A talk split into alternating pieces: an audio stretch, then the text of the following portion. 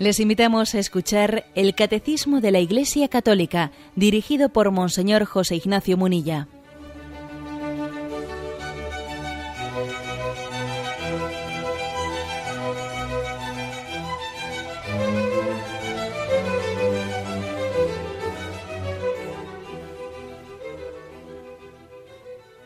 Un cordial saludo a todos los oyentes de Radio María un día más, con la gracia del Señor, proseguimos el comentario del Catecismo de nuestra Madre la Iglesia.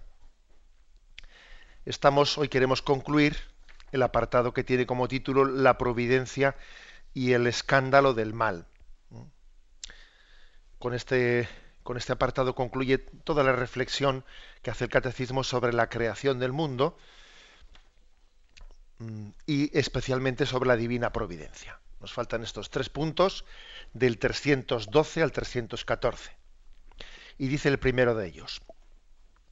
Así con el tiempo se puede descubrir que Dios, en su providencia todopoderosa, puede sacar un bien de las consecuencias de un mal, incluso moral, causado por sus criaturas.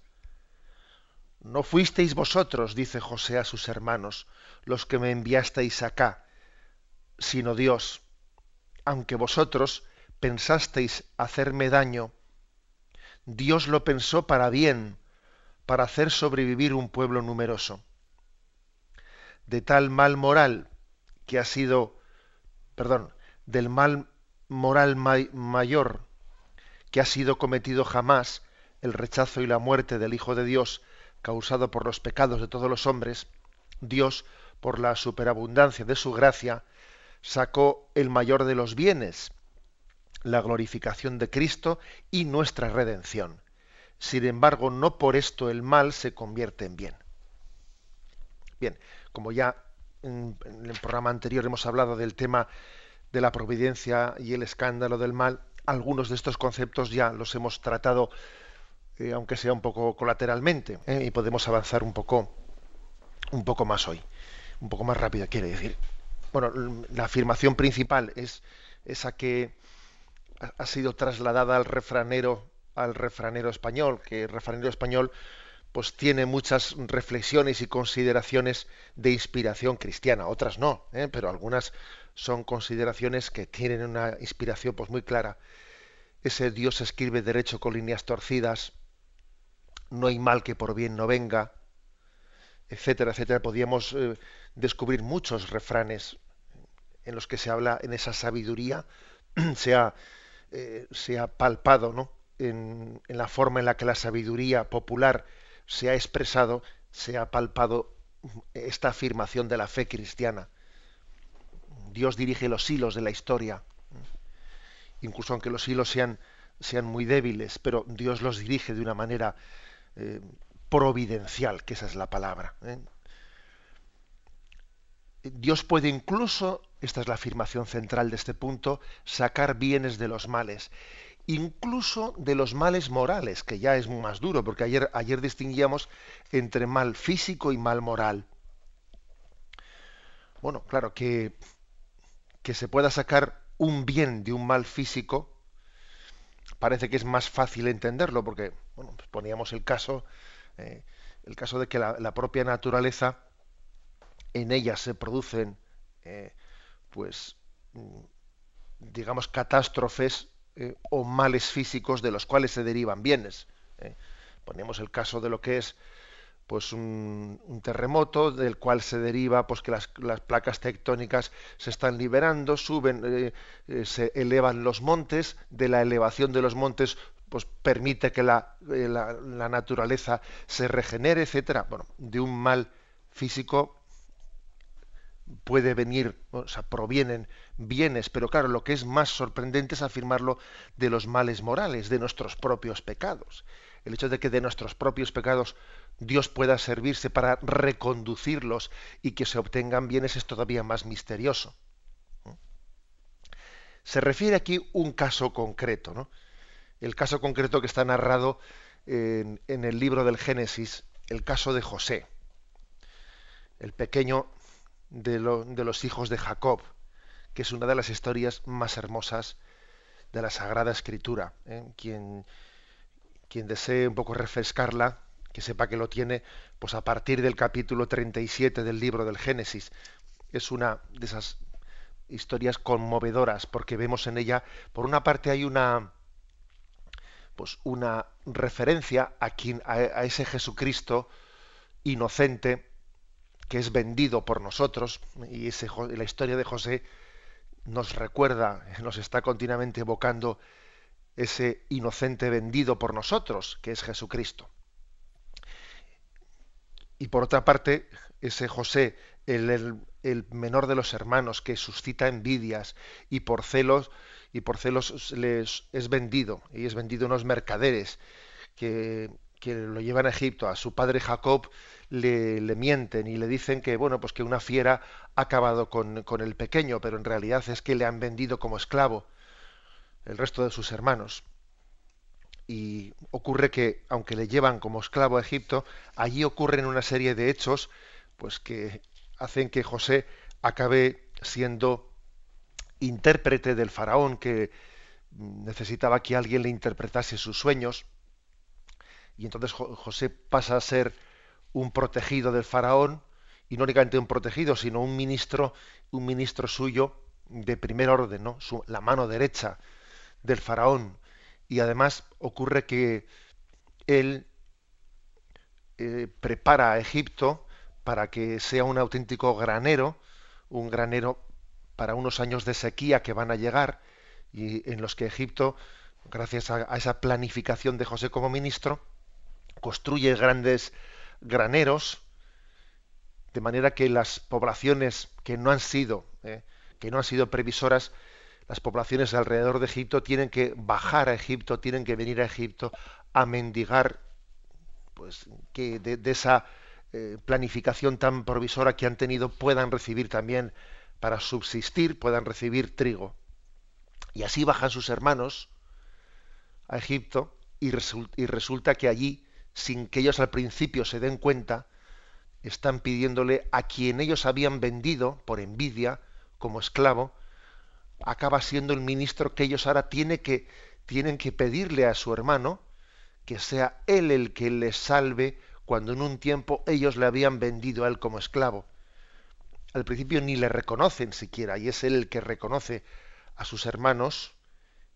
Y lo, lo que es impresionante es que ese José, en vez de vengarse, en vez de decir, esta es la mía, vosotros me vendisteis como esclavo, ahora olvidaros de que yo ¿eh? voy, a, ser un instrumento para vuestra salvación, porque estáis, eh, en este momento de, de hambruna, necesitados de Egipto, en vez de devolverles con la, con la venganza, hace una lectura de lo ocurrido, una lectura diciendo, si es Dios el que me ha traído aquí, si Dios dirige los hilos de la historia, incluso llega a decir, no fuisteis vosotros los que me enviasteis acá, sino Dios.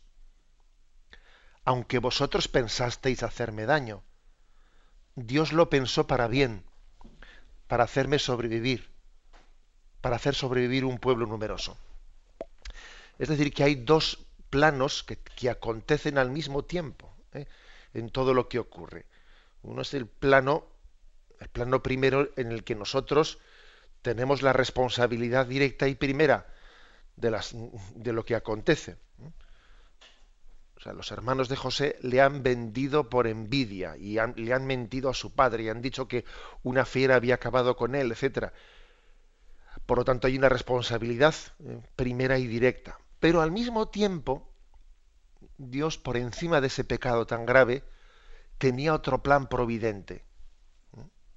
Entonces, dependiendo en qué términos hablemos, pues, pues se puede llegar a decir frases como estas. No fuisteis vosotros los que me habéis traído aquí. Es Dios el que me condujo a Egipto. Entonces, dependiendo de en qué plano hablemos, pues se puede decir, vosotros me habéis, me habéis vendido por envidia, o se puede decir, Dios se ha servido de vosotros para traerme aquí. Ese doble plano, dependiendo de si estamos hablando de la historia en sus causas más directas o en sus causas últimas, ¿eh? bueno, pues es, eh, es real, ambos niveles son reales. Ambos niveles son reales y, no es hacer una, una reinterpretación. ¿eh? Eh, no, no, no, es, no es sacar donde no hay una historia, decir, bueno, claro, como ha acontecido esto, pues entonces esta persona está ahora mm, metiéndole, metiéndole a Dios por medio, pues como ha terminado bien para sacarle una especie de interpretación religiosa a lo que ha acontecido. No, no. Lo primero que no es porque yo piense que ha terminado bien, que si no hubiese terminado bien, bueno, hay veces en las que es muy fácil, ¿no? Como la historia de José, etcétera, es muy fácil ver como que eh, esa historia ha terminado bien, entre comillas, pero la historia siempre termina bien. Fijaros, ¿eh? O sea, la historia siempre termina bien, aunque en unas ocasiones no sea tan fácil verlo como en otras. Entonces, esto, ¿qué es, qué es lo que supone? Que nosotros, más que el porqué de la vida, tenemos que centrarnos en el para qué. En qué quiere Dios que saquemos eh, en concreto de cada situación de nuestra existencia. Es muy frecuente que nosotros, cuando nos rebelamos frente al mal, desgastemos nuestras fuerzas en el por qué, por qué y por qué. Es algo que se nos escapa de las manos. Por otra parte, hacer la pregunta del por qué pues es bastante, mm, iba a decir, legítimo, pero al mismo tiempo congruente con nuestro, con nuestro deseo de buscar el sentido de las cosas. Pero fijémonos bien, aunque aunque a Dios le preguntemos el por qué, esa pregunta no va a tener una respuesta, una respuesta plena en esta vida que se nos eh, que, queda reservada para el misterio de Dios. Lo más práctico es que nos centremos en el para qué. ¿Qué saco yo de esta situación? ¿Qué espera Dios de mí en este momento? Este momento de prueba, para que yo crezca, para que yo me purifique, para que yo me santifique. Esa es la, eh, afirmación principal que hace este punto 300, eh, 312. Bueno, eh, como afirmamos también en, el día de ayer, el caso más para, vamos, el caso clave ya no es el de José, sino el caso de Jesucristo, el mayor mal que se ha podido cometer jamás, la mayor injusticia, el mayor de los pecados, ha sido rechazar al enviado de Dios Jesucristo y llegar a matarlo, llegar a sacrificarlo. Bueno, pues de ese mal máximo que el hombre ha podido cometer, Dios también ha extraído, ha extraído bienes. Aquí se nos refiere eh, el caso, perdón, el el texto de Romanos 5:20. En efecto, así como por la desobediencia de un solo hombre todos fueron constituidos pecadores, así también por la obediencia de uno solo todos serán constituidos justos. La ley en verdad intervino para que abundara el delito, pero donde abundó el pecado, sobreabundó la gracia. Así lo mismo que el pecado reinó y la muerte, así también reinará la gracia en virtud de la justicia para, vida, la vida eterna por Jesucristo nuestro Señor. Donde abundó el pecado, sobreabundó la gracia. Y allí donde Jesucristo, el inocente, el justo de Dios, fue vendido por nosotros, Dios tomó pie, tomó pie de esa gran injusticia para que fuese nuestra justificación. Curioso, ¿eh? hasta las propias palabras se entrecruzan de la injusticia asumida, ofrecida a Dios, en la que Jesucristo se entrega de una manera vicaria, representándonos a nosotros, pasa a acontecer nuestra justificación. Bueno, pues esta es la afirmación primera no es que el mal se convierta en bien, no, no, el mal sigue siendo el mal. Y la traición de Judas sigue siendo la traición de Judas. Y el pecado de envidia que tienen los, los hermanos de José, que le, que le venden, etcétera, sigue siendo el pecado. Y los hermanos de José deberán de llorar su pecado y deberán de hacer penitencia y deberán de de interpretar ¿no? que aunque Dios tuvo una providencia, de manera que de su pecado ha sido capaz de derivar bienes, eso lejos de quitarles responsabilidad de lo acontecido, todavía hace que, que sientan mayor llamada a la conversión, porque dicen, fíjate con lo bueno que es, que es Dios, Dios nos ha demostrado que Él es bueno aunque nosotros seamos malos. La bondad de Dios se demuestra en que el pecado de nuestra vida no tiene la última palabra, la última palabra la quiere tener la misericordia de Dios siempre. Bien, tenemos un momento de reflexión y continuaremos enseguida.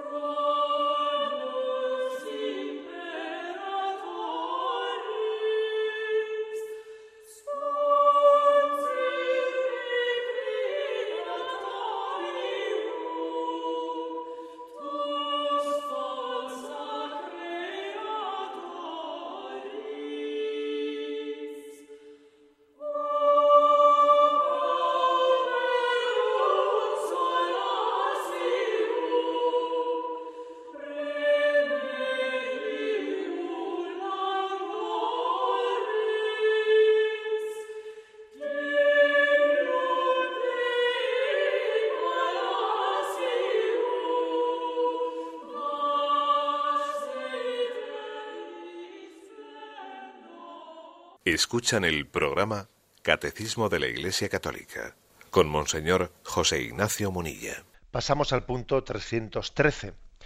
Todo coopera al bien de los que aman a Dios. Romanos 8, 28.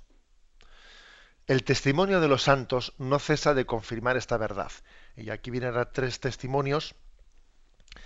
Santa Catalina de Siena, Santo Tomás Moro y Juliana de, Juliana de Norwich el texto Romanos 8:28 pues es un texto que es de los que más nos adentra en ese misterio de la providencia.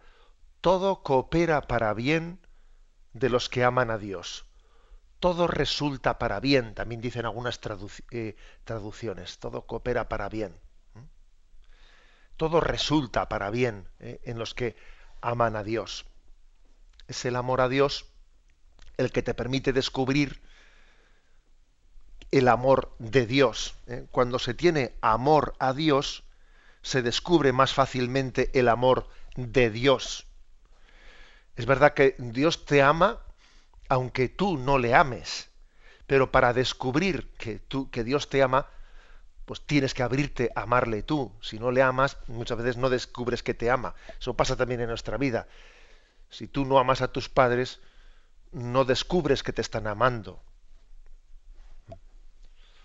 O lo mismo pasa en el matrimonio. Si, si alguien no tiene el amor que debe tener pues a su esposo, a su esposa, no descubre, es, eh, eh, hace siempre interpretaciones equivocadas y torticeras eh, con respecto a, lo que su esposo, su esposa o sus padres hacen para él. Pues es lo mismo, el hijo que interpreta que mis padres me tienen manía cuando me corrigen etcétera, etcétera. Si tú no amas, no descubres que te aman.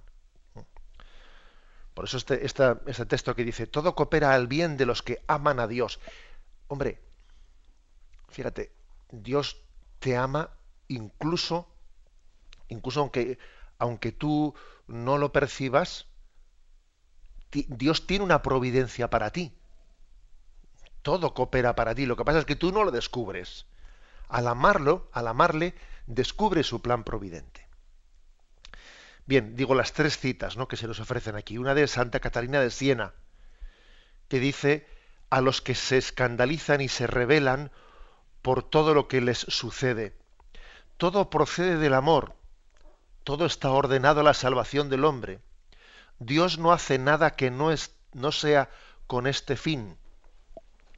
Claro, lo fuerte es que Santa Catalina de Siena se, lo está diciendo a los que se escandalizan por el mal, a los que se escandalizan por los reveses de la vida, por lo que les sucede, ¿no? Y a esos que se escandalizan, les dice, oye, que todo procede del amor, todo está ordenado a la salvación del hombre. Claro, es verdad que los santos tienen esa especie de parresía, que se dice, ¿no? Esa, ese atrevimiento en decir las cosas con una autoridad moral muy grande por parte, por parte de ellos.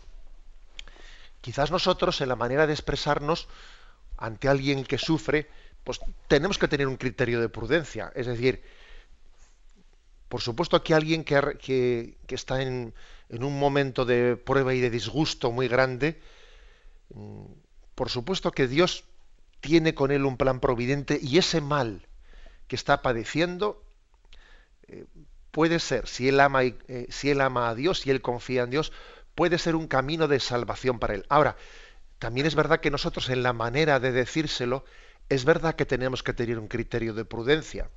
¿eh? Igual no es prudente que alguien pues que, por ejemplo, ha perdido a su hijo en un accidente, etcétera, pues nosotros vayamos y la primera palabra que le digamos sea una palabra mm, de afirmación directa de la providencia de Dios, es decir, ten confianza y no te apenes, porque eh, la muerte de tu hijo es providente en tu vida. Hombre, vamos a ver, pues es verdad que tendrá que haber un criterio de prudencia en cómo se afirma, eh, se afirma nuestra fe en la providencia, de manera que no sea recibido por parte de quien está padeciendo en ese momento, ¿no? En ese momento la, la prueba no sea recibido como una palabra casi ofensiva, ¿eh? o, una, especie de discurso vacío de quien no es capaz de comprender el sufrimiento que yo estoy teniendo. ¿eh? Bien, esto es importante, ¿eh? porque, claro, nosotros leemos el testimonio de un santo que es capaz de decirle a quien está sufriendo al máximo, es capaz de decirle, mm, pues Dios tiene un plan de amor contigo y todo lo que te está aconteciendo está ordenado a tu salvación. Bueno, pues sin duda una Santa Catalina de Siena, por ser ella quien era, que cualquiera que conozca un poco su vida se daba cuenta que tenía un prestigio moral, una fuerza tremenda, ¿eh? podría decirle eso a alguien que estaba en ese momento crudo del sufrimiento con mucha más libertad que igual se lo podemos decir nosotros. Pero eso no quiere decir que ese principio no sea verdad. Otra cosa es que haya que administrar de qué manera se puede decir.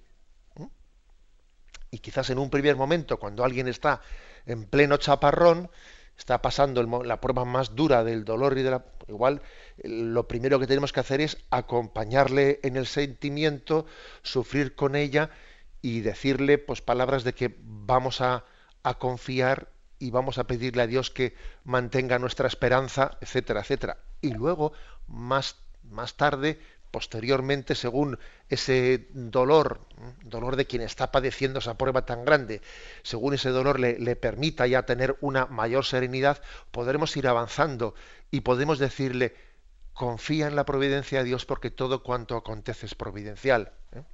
Bien, esto también, también es cierto, ¿eh? que tiene que haber una pedagogía en la manifestación ¿eh? a quien sufre de, la, de la providencia de Dios. El segundo texto, el de Santo Tomás Moro, poco antes de su martirio, consuela a su hija y le dice, Es una carta escrita desde, eh, desde la torre en la que él estaba preso, antes de ser ejecutado. Y le dice, nada puede pasarme que Dios no quiera. Y todo lo que Él quiere, por muy malo que nos parezca, es en realidad lo mejor. Es un texto conmovedor, ¿eh? escrito por quien está padeciendo el mal, porque claro, siempre es más complicado decírselo yo al otro que está sufriendo. Pero claro, cuando soy yo el que sufre y lo afirmo yo mismo, claro, ahí sí que yo adquiero una autoridad moral tremenda para decirlo. Porque si se lo digo a otro, dirá, claro, tú que no sufres, fácil lo dices, pero aquí el que estoy padeciéndolo soy yo. No, pero es que es Tomás Moro el que él va a ser ejecutado. Y le dice a su hija, mira, nada puede pasarme que Dios no quiera. Y todo lo que él quiere, por muy malo que nos parezca, en realidad es lo mejor. Es una expresión que es un acto de confianza en la providencia maravilloso, ¿no? Y el último texto que se nos ofrece es el de Juliana de Norwich. Juliana de Norwich es una, pues una, una mujer que vivió en el, entre el siglo XIV y siglo XV en Inglaterra y que como todavía en aquel momento no se había producido pues la fractura de la iglesia anglicana pues es venerada tanto por católicos como por anglicanos. Y ella dice, yo comprendí pues, por la gracia de Dios, que era preciso mantenerme firmemente en la fe y creer con no menos firmeza que todas las cosas serán para bien. Mantenerme en la fe de creer todo resultará para bien es una, es una aplicación concreta a nuestra vida de lo que afirma Romanos 5:20. Todo resulta para bien a los que, en los que aman a Dios. Pasamos al punto 314. Creemos firmemente que Dios es el Señor del mundo y de la historia, pero los caminos de su providencia no son con frecuencia desconocidos. Solo al final, cuando tenga fin nuestro conocimiento parcial, cuando veamos a Dios cara a cara, nos serán plenamente conocidos los caminos por los cuales, incluso a través de los dramas del mal y del pecado, Dios habrá conducido su creación hasta el reposo de ese sabbat definitivo, en vista del cual creó el cielo y la tierra. A Dios se le llama Señor del mundo y Señor de la historia. Cristo Rey, Rey del universo y Rey de la historia. Rey del universo porque todas las leyes del universo y de la creación se sostienen en la sabiduría divina.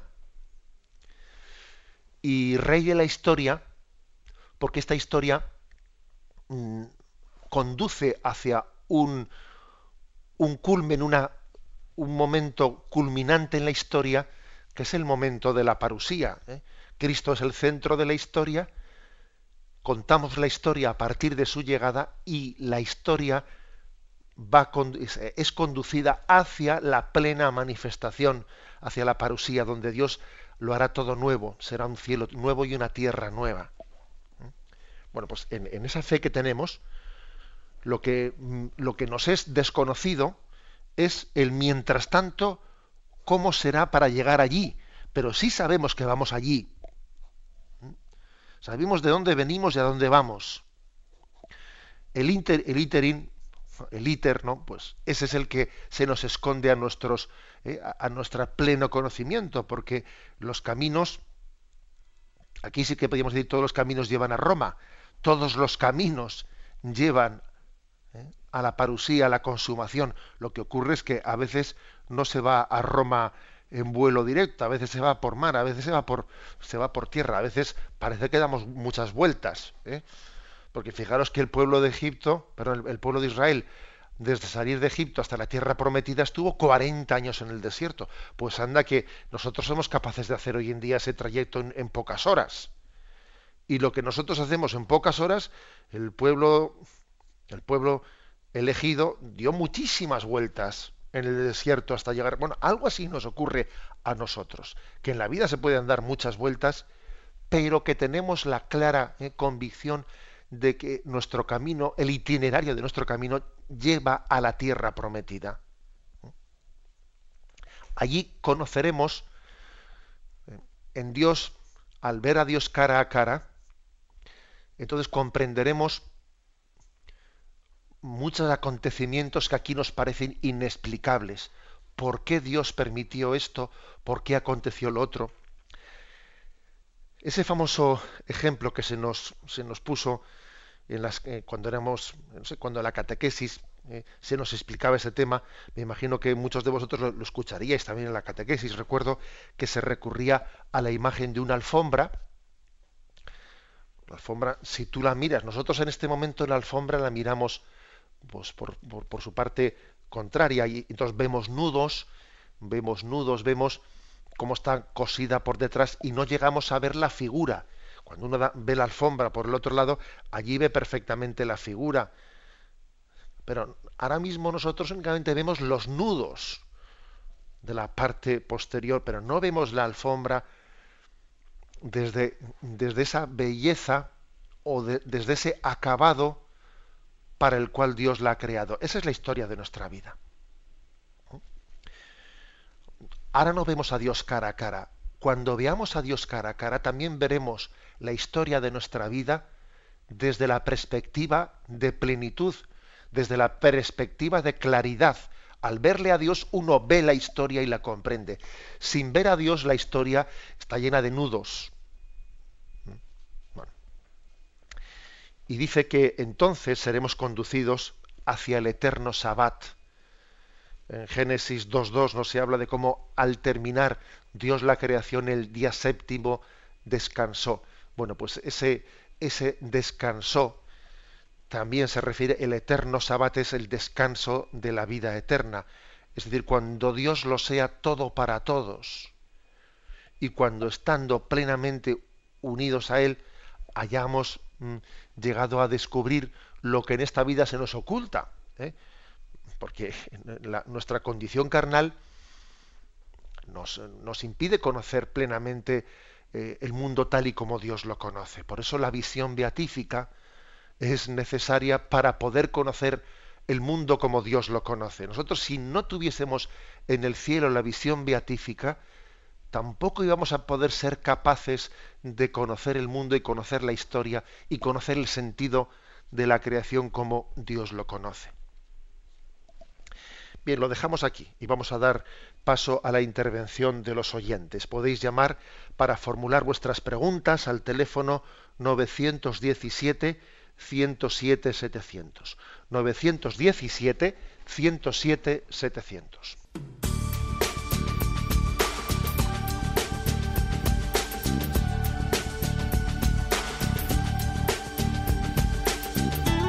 Radio María le ofrece la oportunidad de recibir en su casa sus programas favoritos.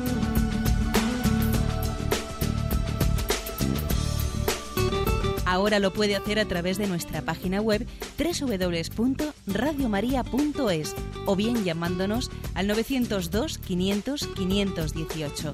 902 500 518. Pídanos el programa que más le interesa en cualquiera de sus emisiones, especificando el día y la hora que lo ha escuchado. Solo nos tiene que decir si lo quiere en CD de audio o CD o DVD en MP3. Haga su solicitud en el 902 500 518 y en www.radiomaria.es. Radio María, más cerca de usted.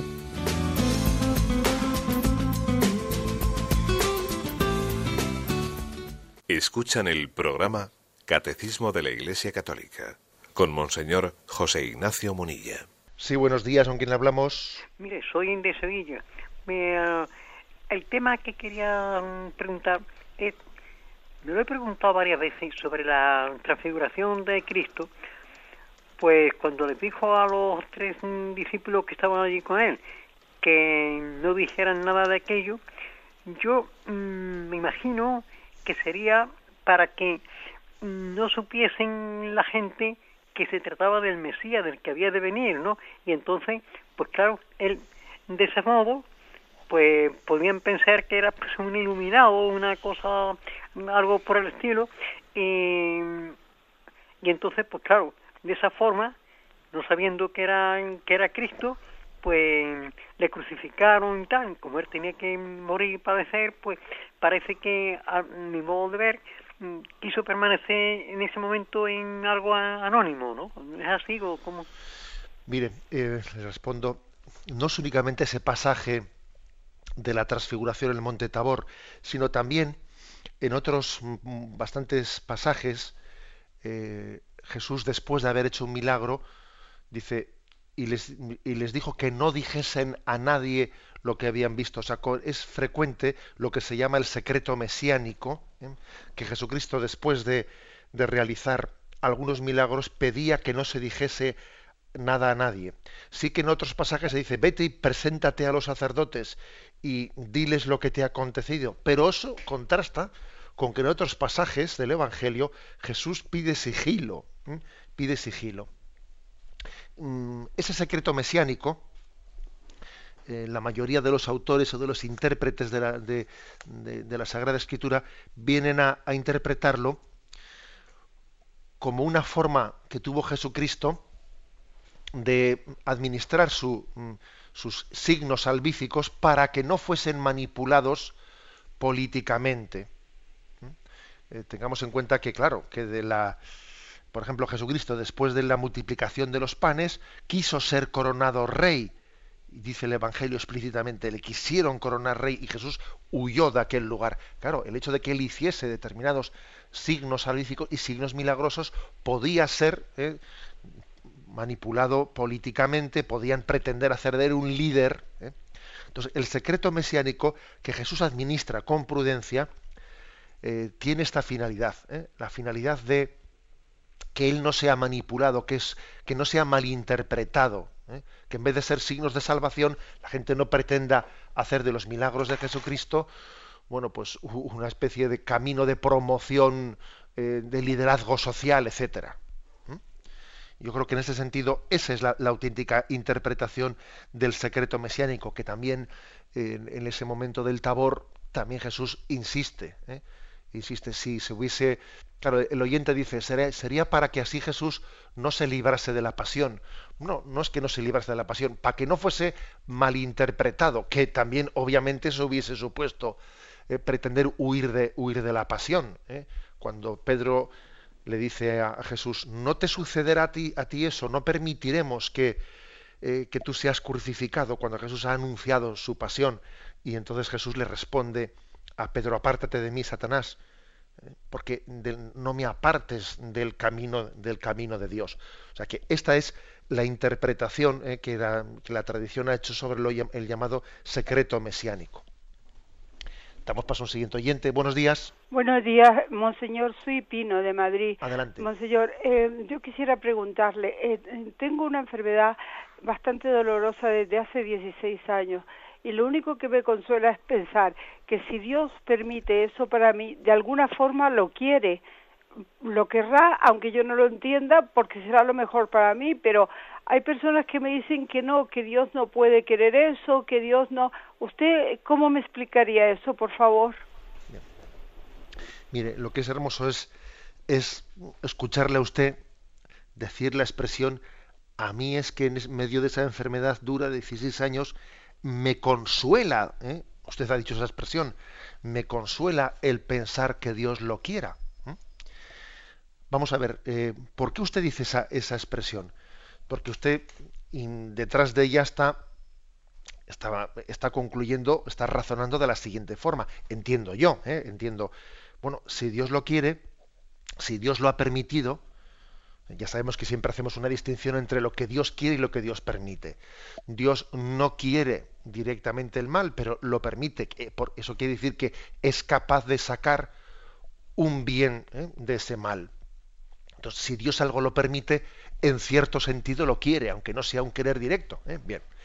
¿Por qué usted dice que eso a usted le consuela? Pues yo lo interpreto de la siguiente manera. Yo, yo digo, claro, si Dios lo permite, si Dios lo quiere en última instancia, es que tiene, como Él es bueno, es que Él tiene un plan de salvación, es que esto no va a ser inútil, es que esto será para algo. creo que usted hace muy bien en tener esa confianza plena.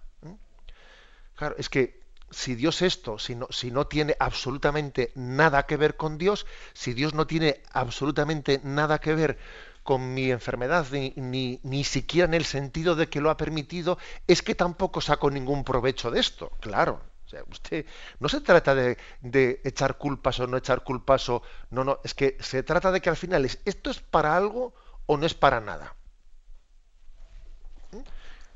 Entonces me parece que la palabra que usted ha pronunciado pues es muy aleccionadora para todos nosotros. Usted ha dicho, a mí me consuela pensar que Dios en última instancia lo quiera, porque entonces sé que Él va a sacar un bien de esto. Y por supuesto que lo va a sacar. Entre otras cosas, entre otras cosas, como hemos dejado de predicar y hemos dejado muy, muy en el olvido, como dice nuestro Papa Benedicto XVI, ¿no? en la encíclica Spe Salvi, hemos dejado muy en el olvido la predicación sobre la necesidad de purificación para llegar a ver a Dios. El tema del purgatorio, como lo hemos dejado muy en el olvido, entonces muchas cosas nos resultan incomprensibles. Porque claro que determinados sufrimientos en esta vida son una especie como de adelanto, ¿eh? adelanto de la necesidad de purificación que todos necesitamos. Y es mucho mejor purificar en esta vida que no dejar pendiente para purificar para la próxima. ¿Eh? Esto que estoy diciendo forma parte de la fe católica. Es mejor, es mejor purificar en esta vida que tener pendiente la necesidad de purificación en la próxima. ¿Mm? O sea que, bueno, gracias por su testimonio delante de todos. Damos paso a un siguiente oyente. Buenos días. Hola, buenos días. Sí, eh, soy María de Cartagena, Monseñor. Adelante, María. Encantada de escucharle. Eh, pues mire, yo como hablaba también del sufrimiento, yo mm, soy madre de familia numerosa y el sufrimiento siempre mm, llegamos, con el sufrimiento se llega luego a estar mucho mejor con, con uno mismo, es el día a día, ¿no? En fin, lo que yo quería interpretarle es que mm, en el, la profesión que yo ejerzo eh, tengo muchas madres que vienen para el tema de, del aborto y les estoy ayudando a pesar de, del, tiempo, del poco tiempo que tengo. Y les, ayudo en todos los aspectos, lo digo para todas las oyentes que pudieran colaborar en, en Red Madre, porque hay mucho sufrimiento hoy en día. Les voy a decir que trabajo en un centro de salud y, y hay mucho sufrimiento. En, y claro, todo el mundo se queda sin trabajo, o sea, las personas que tienen alrededor es siempre que cuánto sufro, pero yo creo que hay más sufrimiento en África. Aquí, gracias a Dios, tenemos muchísimos recursos. El, el trabajo que no haya es temporal, donde se cierra una puerta, siempre se abre otra, nos lo ha dicho siempre el Señor, y mucha fortaleza y mucha esperanza. Simplemente que aquellas personas que nos estén escuchando, que estén enfermas, que recen mucho por estas madres, porque son los futuros seres humanos que vamos a tener, aunque sea incluso para comprar una barra de pan, ¿no? Ese ser humano nos va a servir para todo y solamente pido eso, que estas madres que sufren, que no se preocupen, que, otras madres, dentro de nuestras posibilidades que podemos, a pesar de, de tener estos hijos que Dios no, nos ha dado y que los ponemos al servicio de la sociedad, pues que, no, que nos ayuden todo lo, lo que puedan y que hay mucha gente más sufriendo, que siempre miremos al otro continente, que aquí tenemos mucha comida, muchísimos recursos y que si no se puede pagar un recibo, seguro que dentro de dos días se paga que no se preocupen que su hipoteca no van a peligrar y que todo va a salir bien. Nada, monseñor, muchísimas gracias por dejarme Gracias, gracias a usted. La verdad es que yo, según le escuchaba, decía, fíjate cómo son las cosas, ¿no? Porque alguien quien, quien es madre de familia numerosa, pues uno podría decir, oye, bastante tengo yo con sacar a todos los chavales adelante. Eh, que una familia numerosa, pues cuando no es uno, es otro. Cuando no tiene uno un problema, tiene el siguiente. Y, y cuando no, los dos o tres a la vez. y entonces sin embargo, curiosamente, pues quien, quien tiene esa, esa confianza en la providencia es capaz de, de afrontar su, la educación de, de una familia numerosa y además llevar adelante ese ese trabajo pues en un centro de salud de una manera vocacionada en la que echa mano de su, de su trabajo no solo para ganarse un sueldo y sostener a su prole sino de implicarse con los problemas de todos los que vienen a ese centro de salud y todavía encima me meto en red madre y en mis horas libres donde sacaremos las horas libres teniendo una familia numerosa en las horas libres todavía me implico más viendo aquellos que tienen el riesgo de abortar y, y luchando para buscar recursos para que no recurran al aborto no ¿Qué quiero decir con todo esto? Que es que el bien, el bien se retroalimenta y el mal también se retroalimenta. ¿eh? Entonces me parece muy hermoso ver, ver la visión de esperanza que nos da la oyente. Hay una visión de esperanza, que es decir, que Dios me ha puesto providencialmente aquí por esto, ¿no? Igual que le puso a José allí en Egipto de una manera providencial, bueno, pues si yo estoy aquí, en este centro de, salud y a mí me viene una persona y me cuenta una historia, primero yo me encuentra a mí no como un mero funcionario, sino me encuentra con alguien que providencialmente Dios le puso allí para escucharle. Y tan providencial es que en un centro de salud yo me encuentre una mujer que ama la vida y es la que me toca escuchar, pues como cuando bajamos a Egipto, allí nos encontramos a nuestro hermano, que es el ministro del faraón, y uno dice, si parece que le, Dios desde siempre hizo la jugada para encontrarnos allí a José o para encontrarme a esta mujer que yo tenía todo el riesgo de abortar porque tenía problemas económicos, etcétera, y me encontré a alguien que me dio esperanza para seguir luchando, ¿no? O sea que creo que también este caso concreto podemos verlo como una ejemplificación, como un ejemplo concreto de cómo Dios se sirve de nosotros para ser providencia para los demás. Por supuesto que también ¿eh? formamos nosotros parte de una providencia de Dios unos para los otros. Damos paso al siguiente oyente. Buenos días. Sí, buenos días. Adelante, le escuchamos. Es la primera vez que llamo. Llevo ya más de dos años escuchando a Radio María, pero con este tema que se estaba hablando ayer y hoy, me siento muy identificada en cuanto al mal moral puesto que yo llevo ya seis meses teniendo una dura prueba con mi marido. Tenemos un niño de cuatro años. Él ha sido infiel a la relación. Y yo he pedido a Dios fuertemente para poder perdonar. Y lo he logrado en cierta manera, pero siempre hay un motivo que llega a fallar en, en la relación. Y yo hace unos días tuve una reacción violenta y y exploté con todo lo que guardaba dentro. Y a raíz de eso, pues ahora él dice que la relación se acabó. Yo he perdonado a esa persona que, que se metió en mi vida. La llamé y le dije, si yo he ofendido en algo, entonces perdóname y he perdido también perdón a él.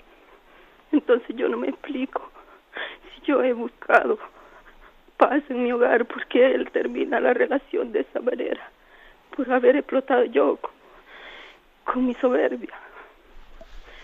Yo solamente quiero un consejo porque yo sé que como dice usted, que todo mal tiene, viene con una providencia. Yo solo necesito un consejo para aceptar lo que me está pasando. Bueno, ánimo, le, le acompañamos y, y, también somos conscientes de que también la llamada de usted es una es una llamada a todos los que le, hemos escuchado a orar por usted. ¿eh? También creo que nos implicamos mutuamente ¿no? en, los problemas de la vida y me parece que Dios por algo nos pone a unos en el camino de los otros y la propia radio también forma parte de esa providencia.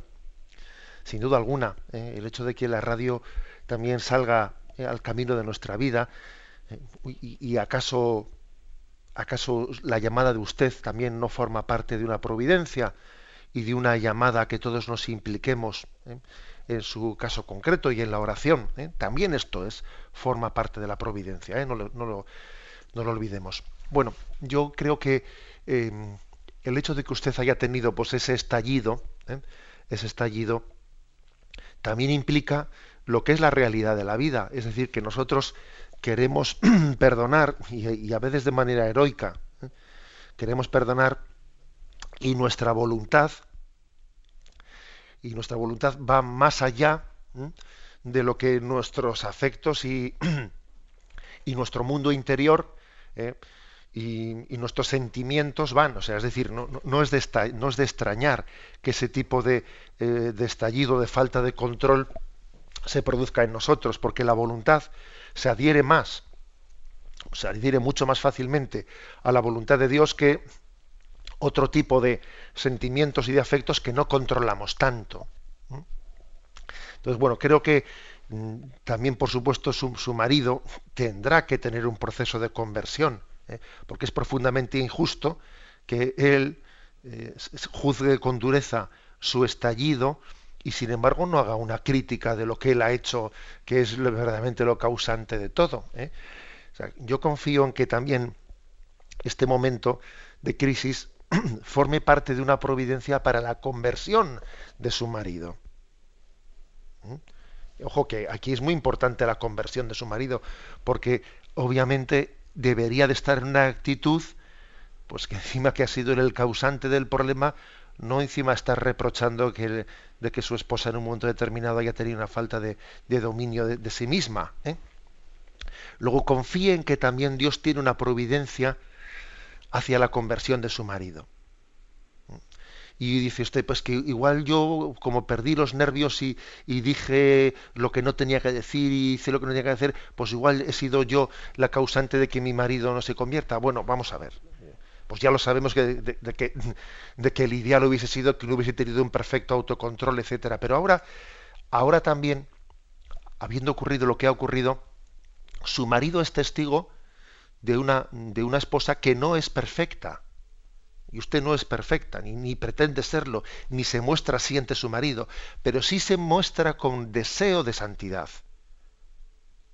Y él ve en usted a alguien que lucha por la santidad de una manera heroica, y yo creo que eso a él le tiene que ayudar para sentirse también llamado a la conversión. ¿eh? O sea, no se reproche usted ahora, no, caiga usted ahora en una especie de, ¿eh? de autoinculpación. No, no.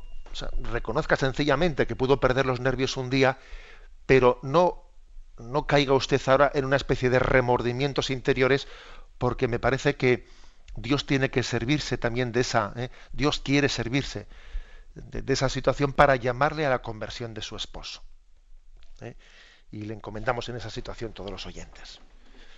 Damos paso a un siguiente oyente. Buenos días. Hola, buenos días, señor Munilla, y muchas gracias. Soy Paqui de Alicante. Adelante, Paqui. Eh, por si estoy en un error, eh, yo pienso que el mayor signo de la misericordia de Dios es que al principio de la creación éramos sus criaturas. Y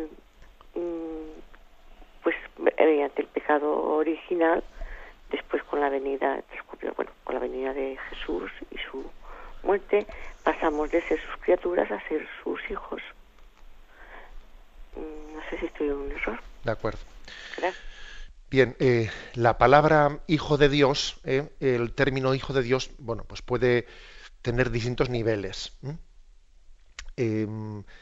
En la Sagrada Escritura podemos encontrar algunos pasajes en los que se habla, eh, se nos habla de que mm, somos hijos de Dios como sinónimo de criaturas de Dios. Pero también, también es cierto que en la Sagrada Escritura mm, se, descubren también otros textos en los que se habla de ser hijo de Dios como algo recibido por la adopción de Jesucristo. Es decir, que en realidad, en el sentido pleno de la palabra, somos hijos de Dios por el bautismo, eh, asociándonos de esa manera a la filiación divina de Jesucristo. Entonces, dependiendo de, si el término hijo de Dios eh, lo interpretamos en un término, en una forma más genérica, o, en un término más propio, sacramental, eh, bueno, pues podemos encontrarnos el decir todos son, todos son hijos de Dios, o especialmente por el bautismo hemos recibido una eh, una participación en la adopción, mm, en la, adopción filial, participando de la afiliación natural que tiene Cristo. O sea que por lo tanto ese término eh, es interpretado, puede ser dicho en un sentido o en el otro, dependiendo de que se hable de una manera más genérica o más estricta o más propia. Damos paso a un siguiente oyente. Buenos días. Hola, buenos días. Sí, le escuchamos. Mire, yo cuando llegó la adolescencia, pues me hice rebelde a toda autoridad y quería ser autosuficiente y Dios de mí misma. Y cuando ha hablado sobre esa eh, sobre esa ese tapiz en donde se veían los nudos y que veremos cómo todo estaba bien hecho, pues yo veía ahora que sí estoy en la iglesia, que me ha acogido con ternura de madre, que me he encontrado con Jesucristo, pues he podido ver que todo ha sido para mi bien. Hay cosas que yo no entiendo porque yo no soy Dios, pero yo doy gracias a Dios por las personas que han rezado por mí cuando yo estaba perdida y cómo el Señor me ha traído a su iglesia. Pues sí, pues sí, la verdad es que creo que esa especie de relectura de nuestra vida en clave de la providencia de Dios es, es maravillosa. ¿eh? El que alguien pueda ¿no? recibir la luz de Dios, la luz del Espíritu Santo para hacer lo que Dios le ha permitido hacer a usted ahora. Es decir, mira qué rebeldía que eh, tuve, qué ciega estaba, pegaba palos de ciego, ¿no? Pegaba, pegaba coces al aguijón, me rebelaba contra todo. Y Dios tuvo la santa paciencia de aguantar mis palabras insensatas, ¿eh? mis palabras sin sentido, como Yahvé también escucha como Job eh, dice palabras sin sentido y, se, y es una especie de herida que supura, ¿eh? que supura. Y a veces, a veces Dios tiene, yo diría que una, como una doble técnica. Con, la, adolescente, con la adolescente es sencillamente la paciencia de decir, a ver si cuando te terminan de dar vueltas la cabeza por, encima de los hombros, a ver si la providencia te ayuda a que la cabeza después de tanto girar se quede mirando para adelante. ¿eh? Eso por una parte, es decir, la santa paciencia de Dios con el adolescente que, que, no sabe, que no sabe ni lo que dice y se cree que es el rey del mundo. Y también la paciencia de Dios con los que sufren, porque es un poco el caso de Job, ¿no? Que, porque entiende que el dolor le está haciendo mm, perder ¿eh? el dolor le puede hacer perder el sentido de lo que dice y entonces necesita supurar la herida necesita supurar y a veces cuando supura pues dice barbaridades pero Dios tiene la paciencia de decir bueno déjate que, que diga la barbaridad porque mira por lo menos aunque me esté diciendo una barbaridad está conmigo y me la está dirigiendo a mí y mientras que está dirigido de cara a Dios bueno pues aunque diga una barbaridad pero bueno por lo menos está delante de Dios o sea, Dios tiene esa paciencia con el adolescente y tiene también esa paciencia con el que sufre. Para que finalmente, llegado eh, ese punto culminante de su vida, pueda eh, hacer un cántico, un cántico de alabanza a Dios por su misericordia. La bendición de Dios Todopoderoso, Padre, Hijo y Espíritu Santo, descienda sobre vosotros. Alabado sea Jesucristo.